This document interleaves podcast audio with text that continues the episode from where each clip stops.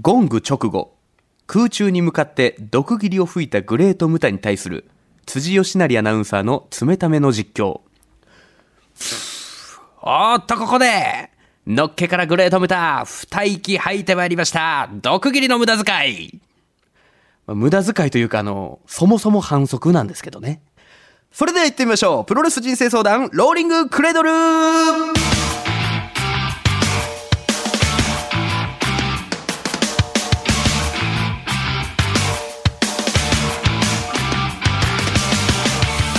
全国3000万人のプロレスファンの皆さんそしてそれ以外の皆さん福岡吉本ザ・ローリングモンキーの武蔵です。この番組はその名の通り皆々様が日々抱える悩み誰に言うまでもないけどモヤモヤすることなどをプロレス的解釈で解決していこうというチャレンジングなポッドキャスト番組となっております。さあということで今回いつも通りのポッドキャスト番組もえ、まあ、収録しつつ地上波特番の収録でもあるというねじれ構成ということでスタッフもね僕もこの新たな感覚の収録体制にちょっと緊張しているんですけども、まあ、普段結構やっぱこう撮ったものをそのまま上げるってのが多いので結構リアルな感じで完全版をポッドキャストでお楽しみいただける。地上波はもう地上波で楽しんでいただけるというそういう内容になっていると思います。ということでこのパートはいつも通り例のコールで紹介させていただきます。今回の悩める子羊こちらの方です。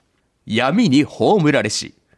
DJ ネーム DJ クロスワードです近藤哲太郎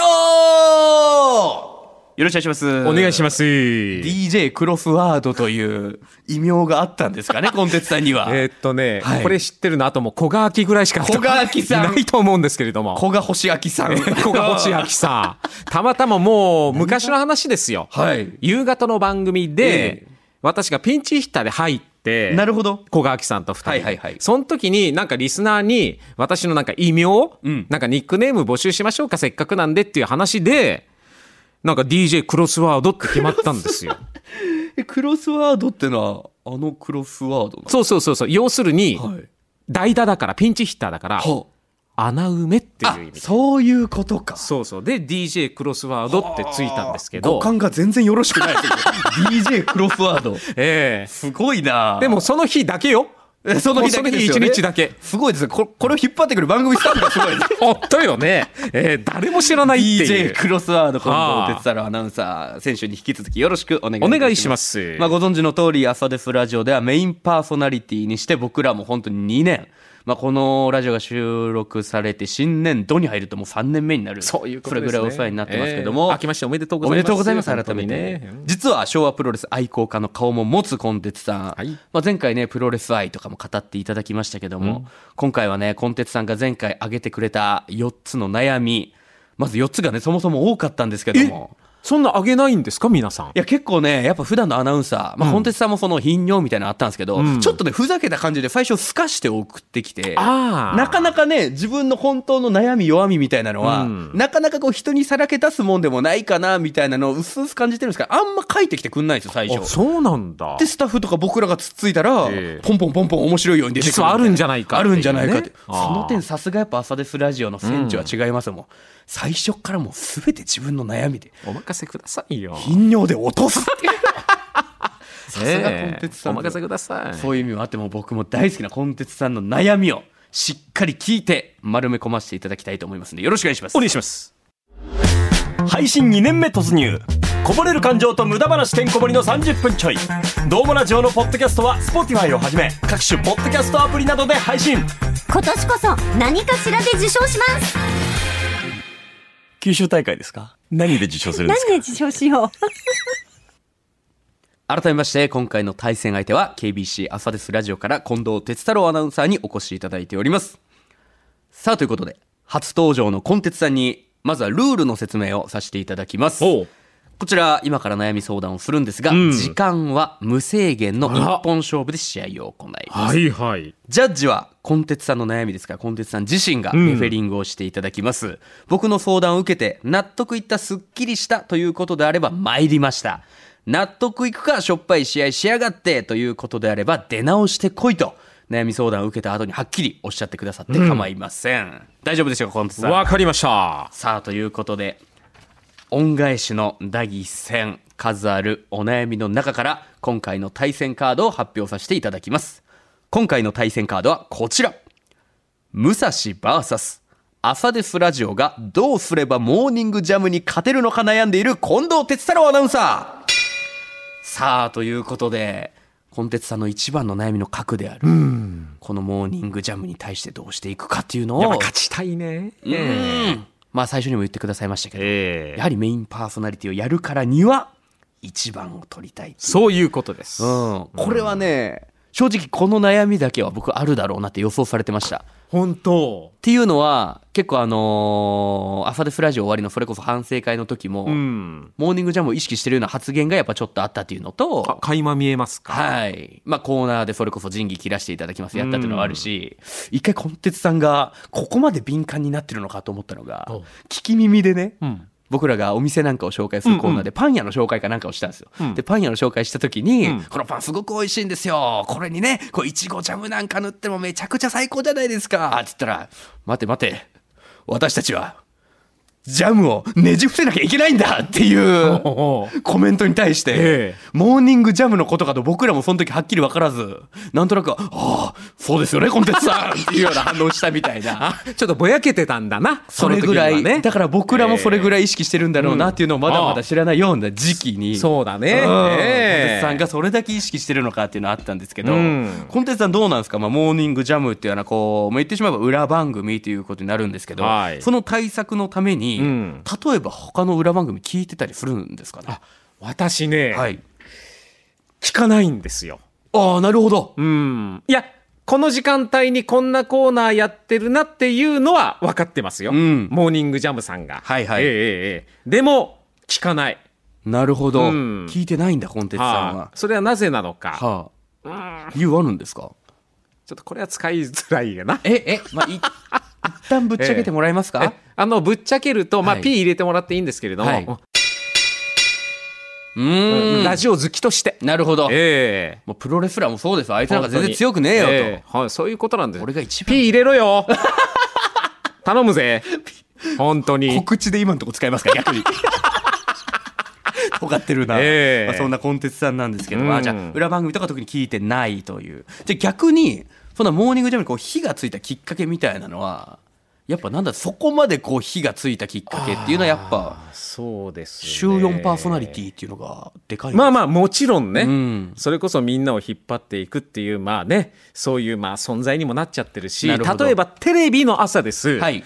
まあ私初代にあの MC をさせていただいて、はいはいその時もう本当に本当にもう4位とか5位の順番だったんですあよ。あなるほど。スタート当初が。うん。であー私5年6年ぐらいしたのかな。でその後、えー、と今はね宮本圭介アナウンサーやってますけど、はい。今はもう福岡のもうトップですよ視聴率のね、まあ、朝はうん。朝ですっていうのがありますからね。うん。なるほどなだからるほどそういうこう経験もあって、うん。やっぱりやるからには、はいはいはいやっぱトップを取って皆さんに楽しんでいただきたいっていう。まあまあ週4のメインパーソナリティになった、うん。プラス逆にモーニングジャムに対してさっき言っていただいてるそういう感情もあるからこそ、うん。負けるのはおかしいだろうっていうそういう強い気持ちがあるんじゃないかなという。決して面白くない番組をやっているわけではありません。はいそこは自信を持ってね。内容は本当に。それは出てるね僕らも自信を持ってお届けそうでしょ、まあ、したいっていうのは、時々怒られることはありますよ。ありますけど。ありますけれども、基本的には大丈夫なんじゃないかなっていう内容で。うん。通る道ですからねそ怒られるっていうのも。ま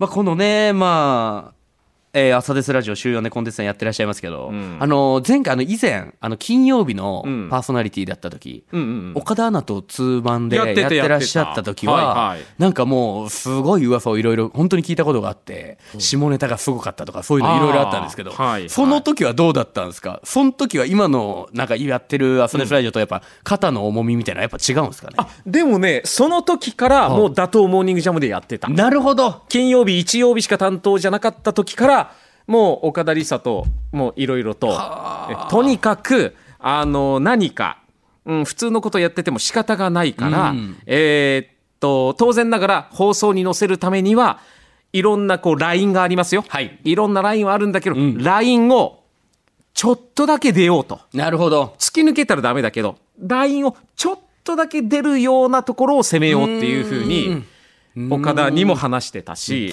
それは自分でもそうやって思ってやってるし。なるほどね。じゃあもう企画とかももう負けてないぞというそれぐらい自信を持って朝のフラジオを今やってらっしゃるっていうのは、もちろん僕らも知ってたところであるんですけども、うん。まあやはりねただ向こうはモーニングジャムはやっぱこう歴史がねやっぱどうしてそも関わってくるじゃないですか。朝でフラジオコンテンツさんの週4体制になって、まあこの時点では2年はやってる、はい。ただモーニングジャムはもう年代がもうすごいじゃないですか。そうなのよ。重ねている年数が。だかんらちょっとこう、そういう意味でも高い壁なのかなっていうのはちょっとあるんですけど。やっぱラジオはねそういうなんていうのかな長年の、はい。こうリスナーの視聴環境っていうのかな。うそうねそういうね大きいからラジオは特に。この番組っていうのも、この番組聞くっていうのがもう日常により食い込まれるから。そうそう日常はねこの時間帯はこれを聞くっていうのがあなってる。るからそこを覆すのが難しい。そこに今勝つためにやってらっしゃるということですけど、はいうん。まあこのね、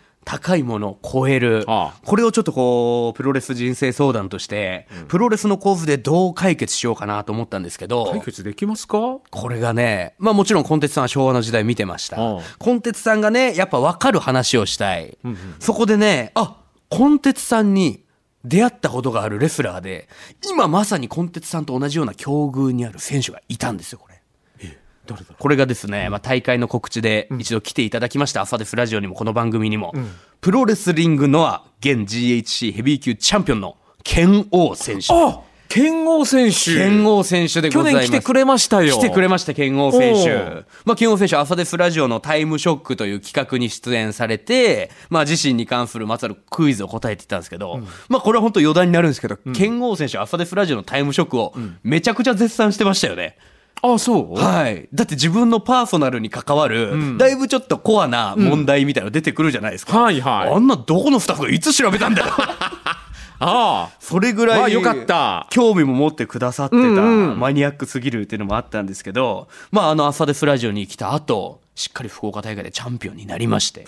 すごい。ねえ輝かしい結果を残して、まあ、プロレスリングノア、そのリングでも、まあ、もちろんプロレス界という中でも舵を取っていくだろうというそれぐらい期待が困っているレスラーなんですけども、うん。その剣王選手がもちろん我々のね、あのプロレス人生相談ローリングクレールポッドキャストでも来ていただいたんですけど、その時にね、口癖のように言っていた言葉がありまして、これコンテンツさんとまさしく状況が一緒だと思います。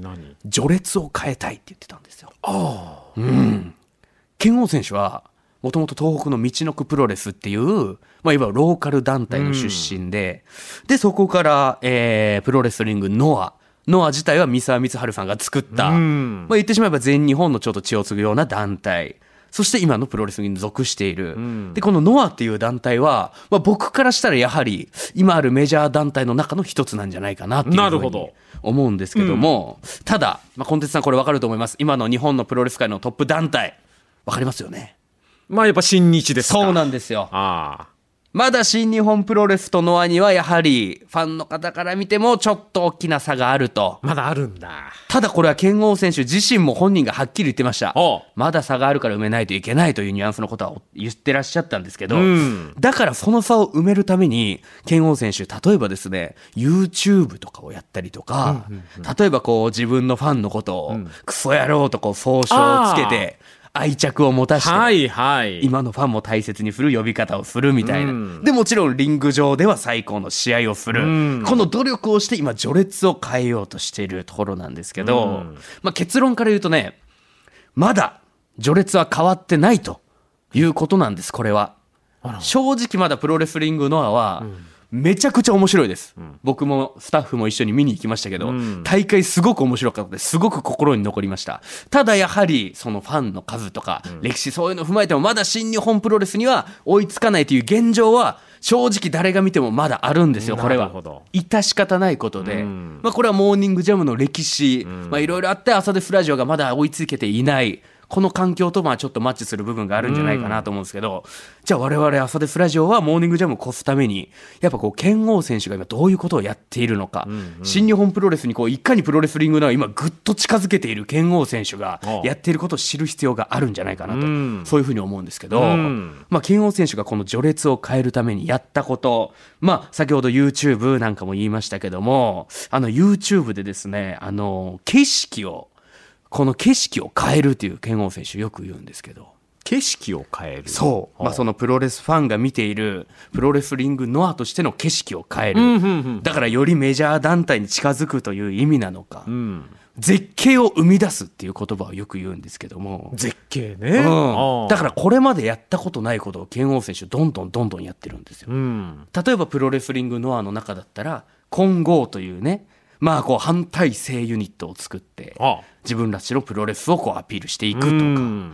これねしびれたのがありまして新日本プロレスの大会にプロレスリングノア全員で急に乗り込んでえ宣戦布告するみたいなことあをらやったんです。よこれコンテストわかるあの新日本プロレス UWF ぐらいうのわー来たね。1986年の正月ですか。来ました。この記憶力の良来ましさたよね。その後ね UWF の中でええ。一人だけね挑戦者決めるっていううん。リーグ戦やって,、やって。藤原義明が勝ってで猪木さんとの1対1のね、ん。マッチアップになったんだけれどこうもええあのねアキレス腱固めの時に「お来いこの野郎」っていうね猪木さんのね。僕らどっかでコンテストのスイッチを今オンにしちゃったというか、ええ。いやでもまあ、最終的に猪木さんがね返り討ちに合わせるっていうね、うん。そういうことありましたけれども。それぐらいやっぱ対抗戦って熱いじゃないですか。熱いね。それをあまりやってなかった今の時代にバーンと持ち込んだのは、その仕掛け人でもあったんですよ、剣豪選手は。そうなんだ。はい。これはもうファンとしてもめちゃくちゃ燃え上がりましたよこの時代にっていうのがあったんですけども、まあそれこそさっきちょっと言いました YouTube にまあ力を入れるっていうのもあって、はいはい。これはね、まあさっきコンテストさんもおっしゃってたことだと思うんですけど、ん。まあプロレスを知らない人とかにもこうアピールしていただく、うん。ラジオを知らない人にアピールしていただくという意味のと一緒でまあ例えば街中で実際剣王選手が出て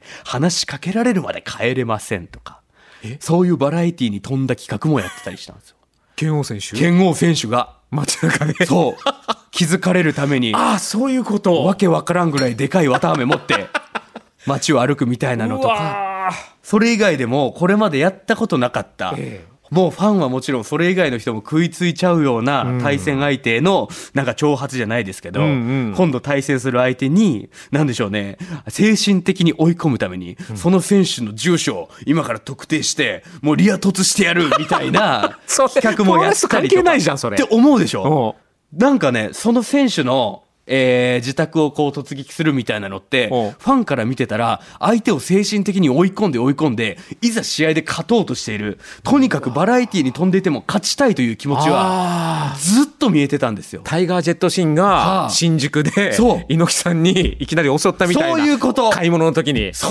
あれは1973年の出来事ですか？74年。でしたおかう。そのあたりですよね。すごいもえーう知識がすごくて、僕も正解分かっていないという状況ですけど。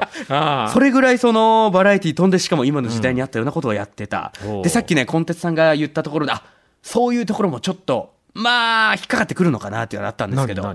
まあ、もちろんね、自信があるからこそ、はい。っていうのもあると思うんですけど、は相手の番組あまり聞いていないというコンテツさんのありましたけど、聞いてないのよ。剣王選手ちょっと違うんですよ。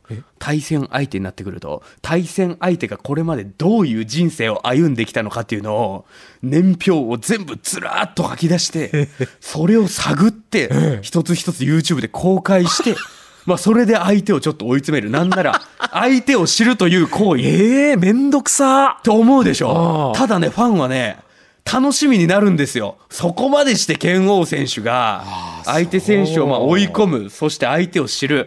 その上でどう勝つのかっていうか。そういうこともやってまあ来た中でん。まあ僕ら朝ですラジオで告知でやってきてくださった剣王選手が出るプロレスリングの福岡大会、最後ジェイク・リーという選手へベルトへ挑戦、うん。生で見に行きまして。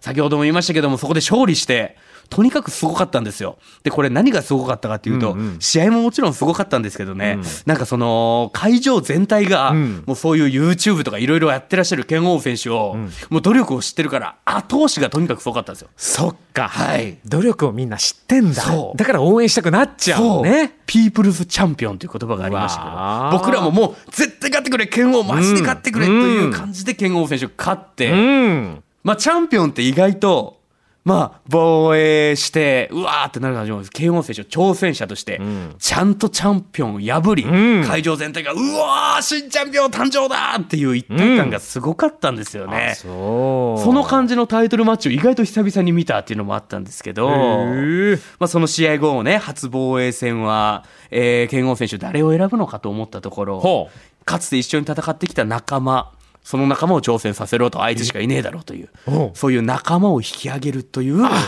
チームそワーク。っちもやっちゃうんだ。やっちゃうんですよ自分だけじゃなくてね。そう。うわー。ただその剣豪選手もね、まあ、その曽山学っていうかつて一緒のユニットにいたうん。選手とタイトルマッチで初防衛戦をやるんですけど、うん。それがね丸藤直道選手と井伏浩太っていう、ん。まあビッグネームが2人こう来ちゃったっていうのもあって、ん。そのタイトルマッチが今セミファイナルになっちゃったんですよ試合順が年明けノアの一発目の大会栄えある GHC かけている、そんな試合がそこに対して剣王選手今会社と揉めているみたいな。メインイベントじゃないの？そう。そういう、だから、まだまだなんでだろう。なんでおかしいだろうっていうう、そういう気持ちを持ってらっしゃる。ただ、どこの団体のファンでも今の剣王選手の凄さは知っているという、そういう選手なんですけども、ただそのコンテンツさんもね、朝ですラジオでモーニングジャムに勝ちたいと言っているのも、こう、ラジオ知らない人からしたらね、何のこっちゃわからないことかもしれないじゃないですか。だから剣豪選手のように、いろいろな部分 YouTube とかで、まあ知らない方も巻き込んでいくっていうのが一つ、まあ大切になってくるんじゃないかなと思ったんですけども、まあちょっと、まあちょっとね、前哨戦が今ちょっと長くなっちゃいましたけど、今回僕みたいなペイペイが、ちょっとコンテンツさんに、もう同じ番組に出ている仲間としてしっかりちょっと生意気なことじゃないですけどね、しっかりアドバイスをさせていただきたいと思います。まあコンテンツさん今も言いましたけども、ラジオリスナー、モーニングジャムに勝ちたい、モーニングジャムに勝ちたいって番組内で言っても、ラジオを普段聞いてない人、若い人からしたら、もう怒っているかどうかも分かんない争いかもしれないじゃないですか、まあねそれって。ってなるとね、まあ、ラジオはモーニングジャム好きな人、朝ですラジオ好きな人も、二つ一気になかなか聞けない。はいで、ジャムの数十年、ん朝ですラジオの2、3年で今戦っている。うんで、今コンテンツさんにできることは、朝ですラジオ3年間のファンは、もちろん今もされてると思います。しっかり大切にしつつ、はあやはりラジオリスナーの中だけでなく、ラジオリスナーの中で持ってくるわけではなく、んラジオを普段聞いていない方をこうどう持ってくるか。そういうことそれはまあ最初コンテンツさんがもう分かってる部分だと思います、うんここは。うんで、このプロレス人生相談もぶっちゃけ、はい。正直最初は若手芸人とプロレスっていう、ん。正直誰が聞くんだろうっていう不安で始まった番組で、うん。まあ今でこそね、フォロワーもね、そんな多くないですけど、まあレスラーが来たとか、人気のアナウンサーが出たっていうのがきっかけで、ん。新しいフォロワーが増えた。そしてそう、プロレス好きな方が、まあ、聞いてくれるのはもちろん、普段朝でフラジオ聞いてるみたいな人も聞いてくれるようになった。うんプロレス好きでラジオ聞いてない方も武蔵さんが出てるからって聞いてくれるようになったみたいな意見もすごくあるんですよ。まあ、新日本プロレスの公式が画像をアップしてくれたみたいな嬉しいこともあったんですけど、ねそういうのを聞いたらね、SNS めちゃくちゃ大事だと思うんです、僕今。SNS かそう。コンテンツさんね、まあ正直僕知ってます。何を？SNS は正直自分のアカウントをやって運用みたいなのはされてらっしゃらないじゃないですか。やってないです。ですよね。まあそこはなんか理由あるんですか？えーっとねまあまあいくつかありますけれども、はい。なんかこういちいち上げるのめんどくさいなとか、うん。な自分ごときがやってもなとかっていうのもありますなしやっぱり一番怖いのは誹謗中傷繊細かいおい。繊細かいおい。なんかこうネガティブなことがなんかこう書かれたら、はい。ちょっと結構ねダメージ食らうのよね。ああまあまあまあまあ、ええ。まあプラスまあ年齢からね、まあ、うん。SNS やってないというかよく容量が分かってない方もいらっしゃるぐらいの年代ですから、はい。うん。その気持ちはねやはり分かるんですけども、うん。まあこれ言うとちょっとあれですけどね。モーニングジャムの中島さんはめちゃくちゃ SNS やってらっしゃるじゃないですかやってる。めちゃくちゃやってますよ。まあでもフォロワーがねそんな。何万人といるんですよ。万いる。万いるんです。マジか。インスタグラムの更新頻度なんかすごいんですよこれまた。なんかもう中島さんやりそうな。本当に。っていうのもある中で、まあ、SNS 大事なんじゃないかなと思ったんですけど、そうだね。まあ、難しいことはねもちろん難しいことであると思うんですけど、僕がね一番これおすすめしたいというのが一つあります。ね何？このプロレス人生相談ローリングクレードもそうです、ん。ポッドキャストめちゃくちゃいいと思うんですよ、ん。朝ですラジオポッドキャスト入っ始まったじゃないですか解説員の方と。ああはいはい。はい、あなんかそれこうすらもよく分かってないぐらい。のあそこの7時半過ぎのねそうですそうです。えーっと毎日ニはい。ュース深掘りしていただくコーナーは、はい。ポッドキャストで配信をしています。そうですよね。はいはい。で、例えば、コンテンツさんが自身の SNS、うん。まあ、X でもインスタグラム始めるとする。うん。まあ、そこで告知して、例えばその朝ですラジオのポッドキャストを、ん。えー普段コンテンツさんのことはフォローしてるけど、ラジオを知ってない方っていうのは絶対増えてきますんで、ほうほうほうその人たちもリンク一つで飛ばせるような、あーラサデスラジオの本編に飛ばせるようなきっかけを作れるっていうのは SNS だと僕は思うんですね。だからこそ、まあまだね、もちろん渋る気持ちわかりますよ、コンテンツさん。だからこそね、まあ、剣王選手を見習っていただきたいというのは、剣王選手ね、YouTube で、まあ、それこそいろんな動画をアップされてるっていう話はしましたけど、剣王選手正直、喋り、全然得意じゃないです。元は。リング上でのマイクパフォーマンスなんて、正直ずっと拙なくて、剣王なんだこれ頑張って何言ってんだこの野郎っていう感じのファンもいたぐらいだったまあまあそうね。そんな達者じゃないかな、そうですよね、ん。こう自分なりのこう喋り方をされてるはいはいっていう感じなんですけど、うんだから YouTube 自体も本人がうまくやられてるのかどうかっていうのも、ん。まだ剣王選手自身も定かではないと思うんですよ。ああ。でもその中でも続けて続けて、ちょっとずつ容量分かっていって、今総再回、えー総再生回数はもう1000万優に超えてますし、1000万。そう、それぐらいの努力をずっとやってきた選手なんですよ。うんで、まあ、新えープロレスリングのアベマっていうね、あのースマホとかでうんうん。無料で配信が見れるサービスがあるんですけど、ええ。そことコラボしてたりするんですけど、ん。プロレスリングのはなんと無料中継なんかもやってるんですよ。え？そうなんです。ビッグマッチ無料中継とかやったりするんですけど、うん。剣王選手、その無料中継のここから見れますよっていう URL をめちゃくちゃ X とかに貼って告知をするんですよ。そう。ただ、これ多分剣王選手としてはちゃんとメリット、デメリットがあるっていうの分かってるんですよ。ただだから会場に生でね、そうか。足を運ばず見に来なく方もいるんじゃないか。あっていう恐怖心はもちろんある、ただその中でもそんなことより地方の人普段遠くて見に来られない人その人たちにプロレスリングのは見てほしいと、ん。そういう気持ちをガンガンガンガン込めてやってるんですよ、ん。例えばじゃあコンテツさんコンテツさんが自分が好きな競馬野球、ん。まあいろいろあるじゃないですか。で記憶力がねすごい凄まじいっていうのもあってん。いろいろ話せる内容は幅広いと思うんですよ、うんうん。だから例えばコンテツさん自身のポッドキャストを始める、もうこれはラジオだからボーダーとかもうほとんどまず何をも気にしなくて喋ってもいい。自分のことを好きなことをどんどん喋るポッドキャストをやる、ん。そしたらそこに競馬で乗っかってきた人が近藤哲太郎という存在を知る、ん。で近藤哲太郎という SNS をチェックする、ん。そこで朝ですラジオをやってるっていうのを聞いたらどうですか？この人が普段いろんなことをまだ喋ってるんだっていうので、まだ聞いたことなかった競馬ファン野球ファンっていうのも持ってこれる。そんなツールの一つになると思うんですよ僕は。うん、だから剣王選手みたいに SNS をやるとか、自分がどうかなと思ってたけど YouTube をとにかく力入れるとか、うん。なのでコンテンツさんにももっともっとできることがたくさんあると思うんですよ。ラジオ内外問わず、んうんうんさっきね自分ごとき、まあ、誹謗中傷という話しましたけどほうほう。正直僕そんなこと思ってないですコンテンツさんと一緒にやってきて、ええ。近藤哲太郎というねしっかりキャラクターのあるミステリアスな感じのある、そういう人間としてすごく確立してると思うんです僕は、だからこそコンテンツさんを知らない人、まだまだコンテンツさんの虜になる人がいても僕はおかしくないと思うんですよ、でも僕の経験談をちょっとこうズバッと話させていただきますけど。何何？こんなね、まあ、プロレス人生相談ってね字体だけ聞いたらなんだこれ意味のわかんない番組じゃないかという、うん。思う方もいらっしゃると思うんですけど、これね僕がまさしく、まあ、まあ新しい層を持ってこれたなっていう経験談なんですけどプロレスだからっていうきっかけでこのプロレス人生相談をもちろん芸人武蔵という存在も知らない KBC のアナウンサーのことも知らないかもしれないプロレスラーが出てるからっていうのでたまたま聞いてくださったポッドキャストを聞いてくださった方が僕らがね、ん。芸人武蔵として普段主戦場としている劇場にそっから足を運んでくれるようになったんですよ。ええだから、これはもう感覚一緒なんですよ。ラジオも知らなかった。つまりプロレスは知ってたけど、僕らからしたらお笑いの劇場なんて知らなかっうんた。そういう人がたまたま何かのきっかけでん知った媒体によって、自分が主戦場とする僕らの劇場。んコンテンツさんなら今 KBC 朝ですラジオ。そこにぐわっと持ってくる可能性をめちゃくちゃ秘めてることが、すごくたくさんの数あると思うんですよ。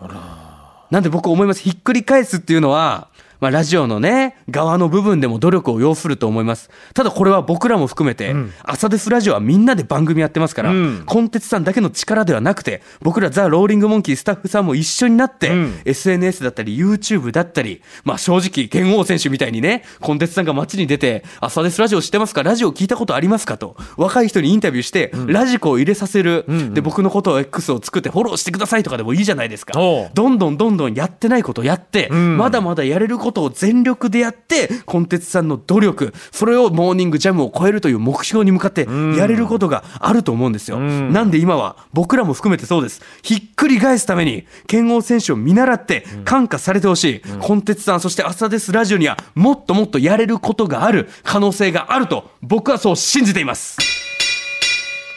ありがとうございます、コンテツさん。